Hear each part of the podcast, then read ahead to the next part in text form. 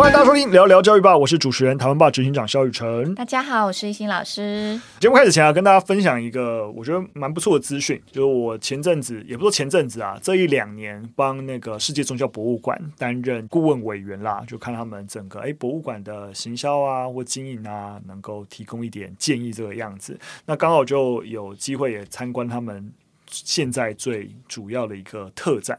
那我真的先说，我推荐大家有机会可以去。那可能是北部比较有机会啊，嗯、因为世界宗教博物馆在那个中友和一带，对对对，嗯、所以在你住在台北的话比较方便。捷运站附近，这是哪个捷运站？我真的是因为我好好少搭捷运了，所以 忘记是哪个捷运站了。但是是在那个什么 Beyond 广场、哦、那个地方。我讲 Beyond 广场，可能也只有中友和人知道在哪里。但是哦，那它离捷运站很远，好不好？哦，真的、哦。对，好，反正在。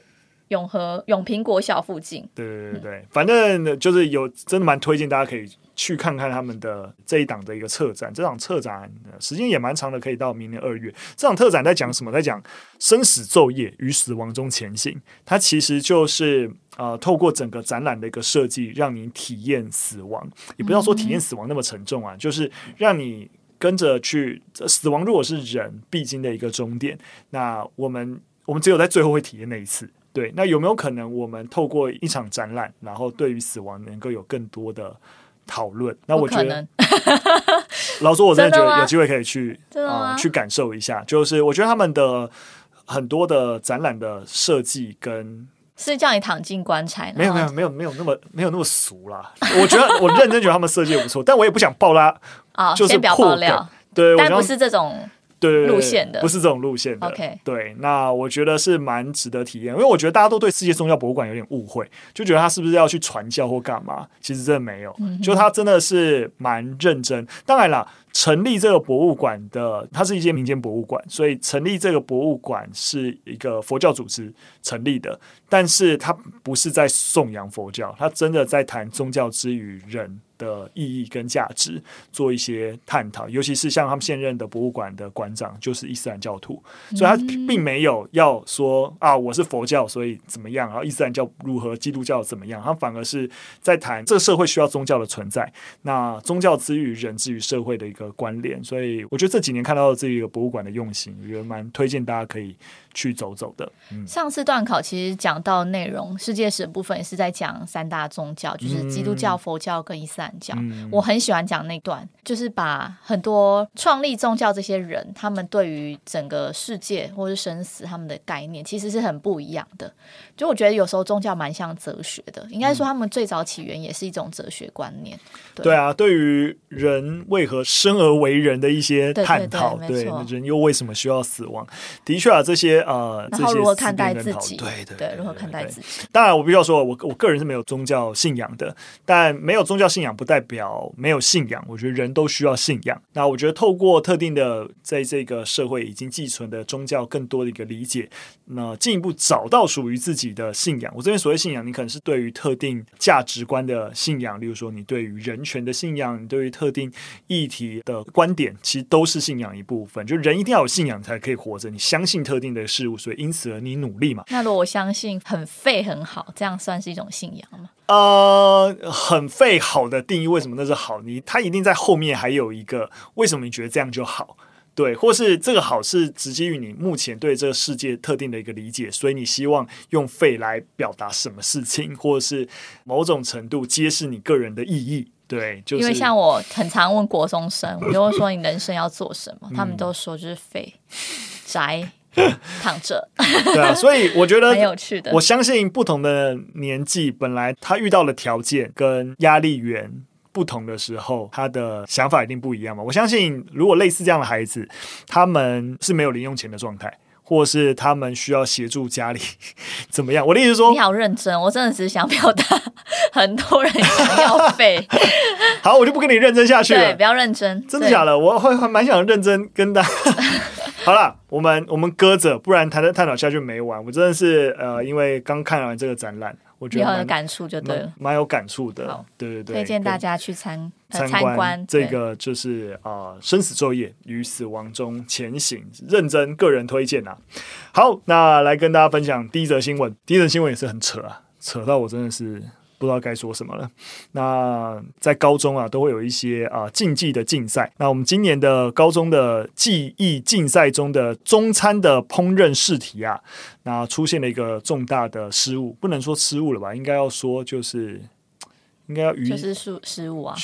就是对了，是失误了。我一直在想，你要用什么更重的词？对，没错，我想要找到一个更更重的词，就一时语塞，不知道用什么更重的词来描绘这个荒唐的事情。就是啊、呃，整个今年的试题都用到去年的。好，好，我们教育部长也证实，真的有这件事情啊。那多么荒唐呢？哈，全国的高中记忆竞赛啊，到今天应该也是一个多月了。那在商业类的中餐烹饪却爆发了误用到去年的题目啊。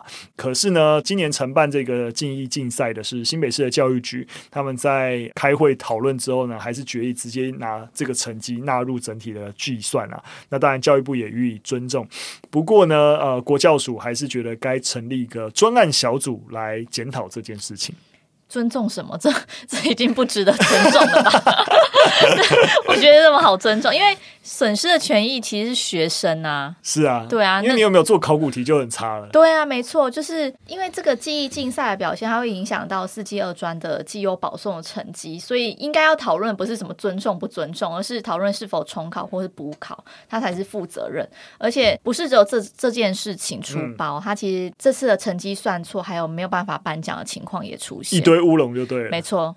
这是蛮扯的，不过那个跟大家稍微补充一下，那个什么是绩优保送啊？那那个绩优保送其实就是四技二专联合甄选委员会主办的。那当然了，就希望说在这个职业的技能面向呢，如果有特别优异的成绩，可能例如说你在国际竞赛中获得了前三名啊，或是有担任国手资格啊等等，那你就可以只要符合资格，你就不用参加任何的考试哦，直接保送啊。今天叫保送嘛，概念就这样，就是你在技能优异。因此可以保送，就叫绩优保送。所以这个记忆竞赛的成绩表现就会影响那个保送成绩，因为它就是有，就是看特定的学校跟特定的科系有没有采纳，这是可以达到那个绩优的一个认定标准当中。了解。对，对，所以这负责任的做法不是予以尊重。我觉得我们其实之前也有讨论一个新闻，也是啊，就这你知道，我们整个社会氛围都说我们要重视技职体系，但是。包含教育部整个你的施政跟那个重心，就一直在跟技职相关的一个，不论是啊、例如说我们那时候是在谈课纲，课纲相对应的指引标准，拖了好几年才推出来，或或是类似这样这样子的一个考试跟检定，一直在出包。你到底要连教育部自己都不重视，你到底要如何让整体的社会对于台湾的技职教育能够是重视的？对，而且我觉得这整件事情啊，就像我们讲到，应该是注重学生的权益为主。嗯、但看起来新北市教育局他希望还是用这个成绩纳入整体计算，就是因为不想重办，或是不想再补考。嗯，因为对他来讲，可能就是要再做很多的，你知道后续的措施。没错，但重点是学生的权益吧？是啊，是啊，荒唐啊，荒唐。跟大家分享一个，就是我前阵子去啊、国教院办了一些针对未来课纲的一些论坛，听到国教院的院长分享技职的一段话，我觉得讲的蛮好的，就是说，其实台湾的整个技职教育啊，其实是学德国的技职教育体系呢，绑定那个执照。各式的什么丙级、乙级的那种证照制度，然后希望因此呢对应一个很好的发展。但是学这一套系统并没有学全，就是在德国啊，就如果你拿到证照是很困难一件事情，所以拿到证照几乎就真的是工作的一个保证，因为那是很高标的，你很难才可以拿到证照。但台湾不是，台湾拿到证照是怎样？是低标的，你只要过一个很基础的门槛就拿到证照，所以你即使拿到证照，在台湾业界也没有人相信你就真的具备这个能力。没错，我们整个技职教育应该跟整个证照系统啊，跟就业应该有更联动的关系。但当这个社会是不信你这个证照的时候，那你整个系统就烂掉了嘛，对不对？我举一个例子，好，蛮有趣的，就是我有朋友他是资工系的，然后有一次就是他他就说他朋友另外一个资工系的朋友就。啊，不同学校的，然后就问他说：“哎、欸，我我大学考了这么多的证照，啊，你怎么连一张都没有？”嗯、然后我朋友就说：“我台大的职工的，有需要什么证照？” 对，然后他就是有点类似说，这个证照你是因为你是私立学校，而且是、呃、他觉得比较呃成绩不好的，所以你才为了要证明自己很厉害，你拿了这么多资工、嗯、什么电脑计算的证照。但我台大资工，我为什么要拿证照？他觉得。就是很对，这这他的这个反馈当然不见得是真的，但它反映了这个社会，我们台湾社会看待证照持有的，它就是、就是很低标啦。对，你就是整个社会就不认为你其实拿到证照又代表什么。对，那它就变成是只有在这个学校体系里面的人会在意。然后很容易就变成这样，然后就是彼此之间也会比较，哎，你有没有考到证照啊之类。但一出了你的学校，就没有人在意。对，但这不是他的问题，这就是社会氛围啦，整体的问题。但社会氛围为什么这样？但还是会回到学校。但大家知道，其实我们的证照制度不归教育部管，证照制度归谁管？归劳动部管哦，所以你知道，这就会变成是说，当你要解决整个技职教育的问题，尤其你又觉得，如果像我刚才讲，如果整个证照制度是一个很大的问题，它不是教育部说了算，它必须要从行政院要有一个。明确的跨部会的一个协调，劳动部在整个推出证照之与整个技职系统之间的关联，跟整个跨跨部会去共同解决这件事情才有办法。但大家也知道，跨部会是非常困难的事情。好了，反正也只是再多一点，让大家了解，其实这中间的一些环节其实是我据我所知，就是澳洲也是，他们非常重视那个证照的取得，嗯、所以像我有学长他。大学毕业之后去澳洲反而没有工作，所以他去。嗯呃，澳洲还要去努力的考证照，他才有办法有工作。对啊，对我们相信有特定的证证照，大家都知道，你一定要有取得才可以干嘛。像教师证照就是如此嘛，教师也是一种证照，就是你一定要考过才可以如何如何，或者是律师，你一定要考过才可以啊、呃、执业。但是，例如说你当一个呃厨师好了，就，就是嗯，比较技术性，没错，就是并不是所有的工作政府都有一个这类似用国家公权去保障，就是哎，你如果没有通过证照，绝对不可以当厨师，啊，就是或者说楼道也是啊，对对对，之前不是有那个楼道教练，他就是摔了好多次，然后小孩子受伤，就是对，就是因为他们也没有一个证照取得，对，就是我们没有在，除非就政府真的很明文的规定，在特定的工作你要执行这个工作，一定要有证照才可以，对，反正啊一样啦，反正这就是一个很整体性的国家政策，必须要整体性去协调。我们真的骂蛮多的，从这个好，我们我们 stop。对，总之就是记者部分，对啊，对啊，大家先关心对政府施压，那才才会政府才会有压力做出一些改变啦。真的就是这个样子。好，我们进入第二则新闻。那第二则新闻啊、呃，来跟大家谈到就是菲律宾，菲律宾因为疫情受创严重关系啊，所以在整个俄少性剥削的一个就是案例频频的传出，所以许多的民间团体都。都呼吁各国应该要伸出援手，主要原因当然就是因为家庭的营生就是在疫情下啊、呃、重创，所以啊、呃、存活发生困难，所以就真的是不少的父母最后就真的几乎用。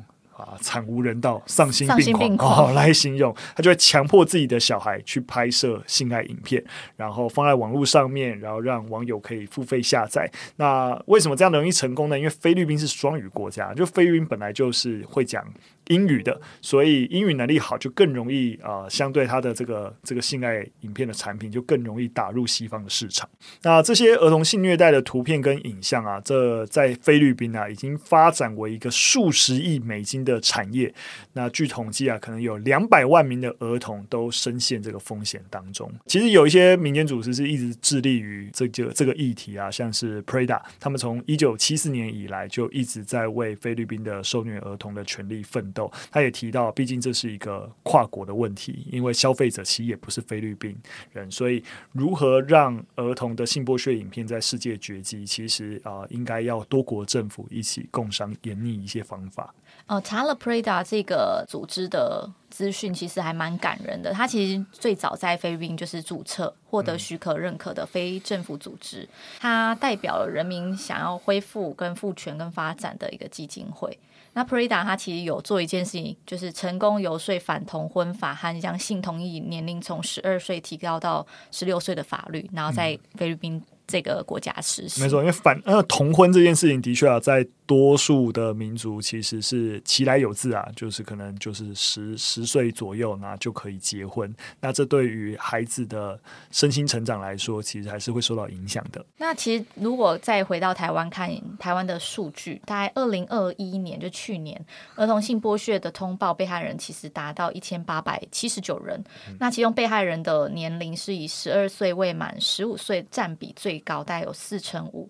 那值得注意的是，整个被害人的年龄在未满十二岁的被害人中占了一成，相当于每十名被害人就有一个人小于十二岁。那整个儿童性剥削的样态当中，当然也是以拍摄、制造儿童或少年为性交或猥亵行为的物品。一千五百九十三件中占了百分之八十四点七八，最高。嗯，对，所以这个新闻其实蛮提到是，这是一个全球性的一个。没错，所以其实呃，易经讲也是，就是连台湾类似的一些性剥削的一些事情，其实也都跟影像拍摄有关。这当然跟整个呃数位化历程的发展是有关的。那我们也发现啊，在这样子的一个状况底下，其实青少年去接触色情影像的年龄本来就一直一直在下降当中。这还是对应回来我们的性教育啦。就当这是世界就是这个样子，那我们就必须要及早的。跟孩子去建立对于性的认知，那性教育刻不容缓，请大家支持 这件事情。对，因为你你怎么避都没办法，因为它已经是个跨国，而且网际网路这么的发达的情况之下，真的很难。没错啊，所以孩子关起来。一而再再而三的提醒大家，就谈到性这件东西，就掩耳盗铃，真的不是解决方案。就你不要以为，反正你看没看到他在看，他就没有在看。你反而就要预设，你没看到他在看，他一定躲着你一直在看。好，那你该怎么办？就是我们应该用这样的一个态度去去面对。那到底诶，学校提供的性教育的资源够不够？那如果你想要提供给他性教育的资讯，你有没有相关的呃职能能够去教育你的孩子？对，那当然了，台湾爸。真的是这一年多来，就是在这个议题上面在在努力。那我们希望在农历年前，我们西斯的一零一号房间的图文志真的可以啊，就是 deliver 出去，让支持的大家能够啊收到这份图文志。那这一册的图文志也是希望啊，就是即使你即使你还没有你们还没有小孩，那这套图文字对你来说也一定会扩大你对于性整个议题的一个理解。像其中有个章节在第七章，其实就有讲到性暴力里面。内容就有讲到有关，如果我们今天不排，我们只是乐听人，那这样子是 OK 的吗？大概有这样的议题可以让青少年跟大人们去讨论。对，所以像是今天提到这个新闻，我觉得里面蛮多资讯都是可以让大家去针对性暴力这件事情有更多的了解。没错啊，真的团队努力了两年了，希望真的能够帮助台湾乃至这个世界。在整个性剥削的问题上面，真的能够起到认先，我们先起到一个认知提升的作用了。好，最后一则新闻啊，我们不要再讲这么哀伤的事情了。好，我们最后一则新闻带大家讨论为什么多数男性是没有亲密朋友的？不哀伤吗？你有亲密朋友吗？我亲密朋友就我老婆啊，啊所以不是。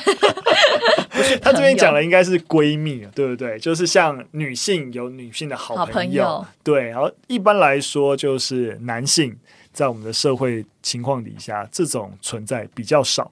那不只是台湾啊，就是普遍都是如此。那这是一个二零二一年美国民众的生活调查结果显示啊，不到一半的成年男性对自己的友谊状况感到满意，相较于四十趴的女性曾在调查前一周受到朋友的情绪支持，那只有。不到二分之一，就二十趴的男性。有相关的经验，他的意思就是，你可能在一周内可能有朋友传讯息啊，或是打电话聊到啊，然后分享生活当中的烦恼啊等等，啊，就是男性只有比起女性只有呃，就是少于女性的一半，只有二十趴。那心理学家指出啊，男性并不是生来就难以与他人建立情感联系，而是大约从青少年中期到后期开始，才慢慢的开始越来越少亲密朋友。那这种现象啊，觉得并不是生理问题，而是跟传统的性别观念是有关的，因为很多人认为关系是女性化特质，拥有关系、建立关系是女孩子的事情，男性不可以拥有，或是不需要拥有。所以啊，有心理学家甚至表示啊，自己在一九九五年进行男性间友谊的相关研究时，许多的研究参与者自动认为研究主题就是啊，你是不是要研究男同性恋啊？就男跟男之间的友谊啊，应该就是同性恋了吧？就所以你大家可以想见啊，整个亲密啊或揭露自身脆弱这种友谊关系，经常被男性误解为，如果我有这个关系，代表我是脆弱了，所以我不应该拥有这个东。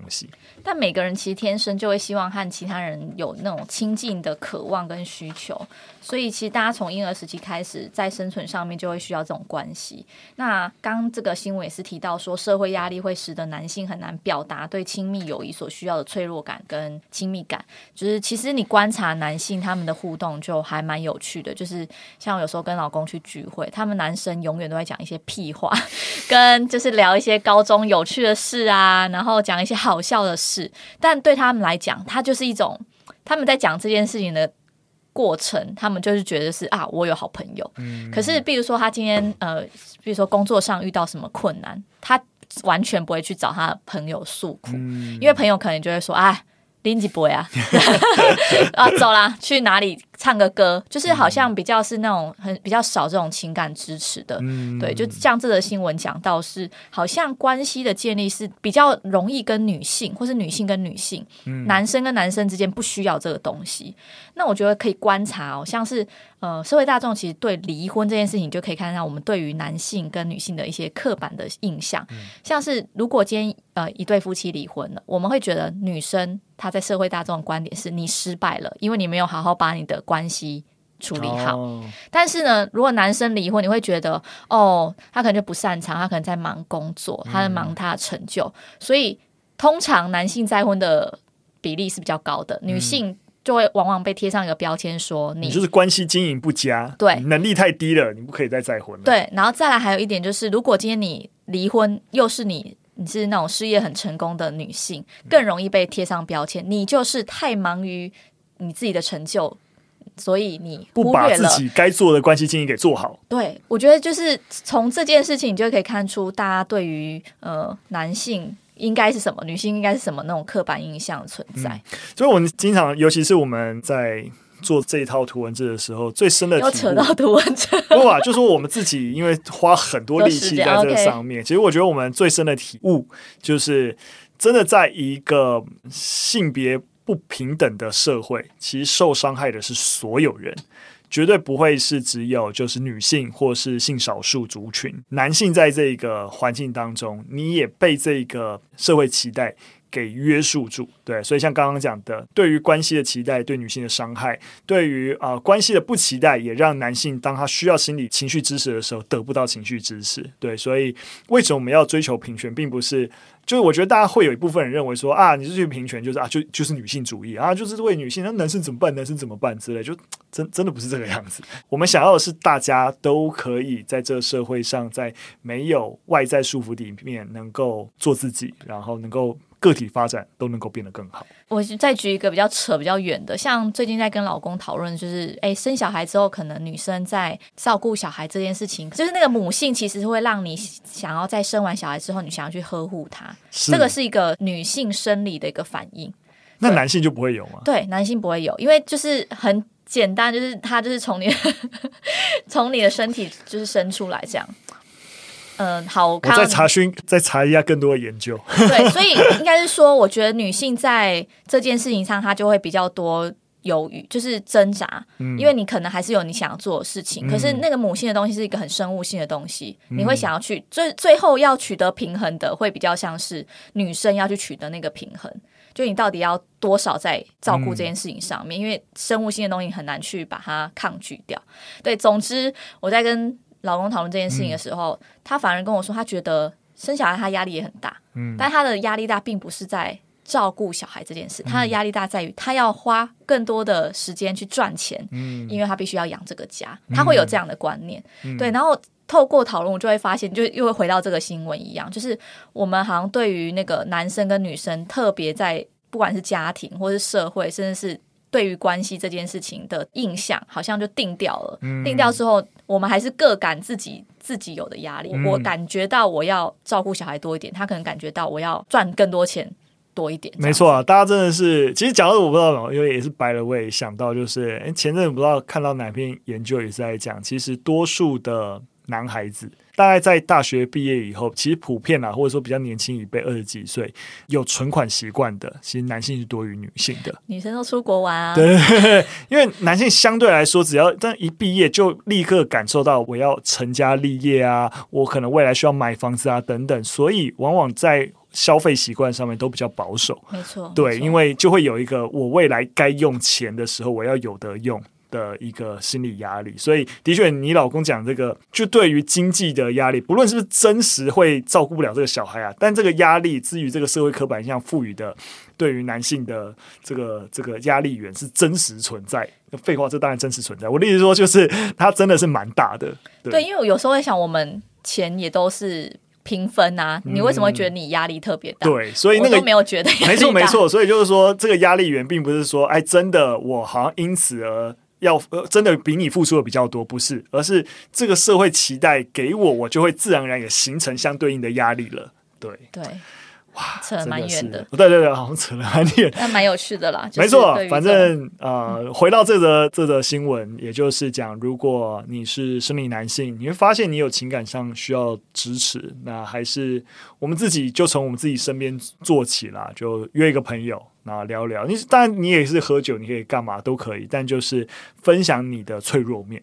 那你开始试着找一个朋友分享，你可能本来以为要分享这个会被笑或干嘛，但你试着分享，要有人接住。对对对，当然要有人接住，因为还是会有人笑好不好。我同意啊，不，我跟你讲，男生就这样。为什么我说你要约一个就好？哦、你只要没错，你只要约两个以以上，就会变成那个男性的那种。氛围氛围就是搞笑的，搞笑的，对对对对对。但你只有一对一，只有两个男生，其实大家不会进入那个氛围。OK OK，对对对，不要，我是建议大家一个方法，你不要说哇，你想要抱怨事情，你就约约了两三个喝酒，大家都在嘲笑你，你很容易陷入这样。那他反过来说，如果别人约你的话，你也要能够成为一个可以接住对方的人。好了，一起让我们为一个更理想的世界努力。好了，非常感谢大家的收听。如果喜欢我们的节目内容，或有任何的建议。都可以留言告诉我们。那也个个人无业配，认真推荐大家可以有机会的话去世界宗教博物馆，尤其是这档特展到明年二月还有一段时间。对，应该是二月吧？还是我记错？不重要，反正大家呃，如果可以的话，我们就请。重要好不好？对的，我是说，对对，我对对，我的意思是说，我讲错不重要，我们会在资讯栏提供链接给大家。对，那这真的大家蛮推荐，大家可以去。体验一下，我觉得一个好的展览设计真的就是这样。你不是这边贴一大堆资讯给我，而是透过整个展览的氛围，让我感受到对于这个死亡这个议题，我有更深的一个体悟。你很推荐，我知道。好，对，可以的。好了好了，那就节目就到这边，我们下次再见，拜拜，拜拜。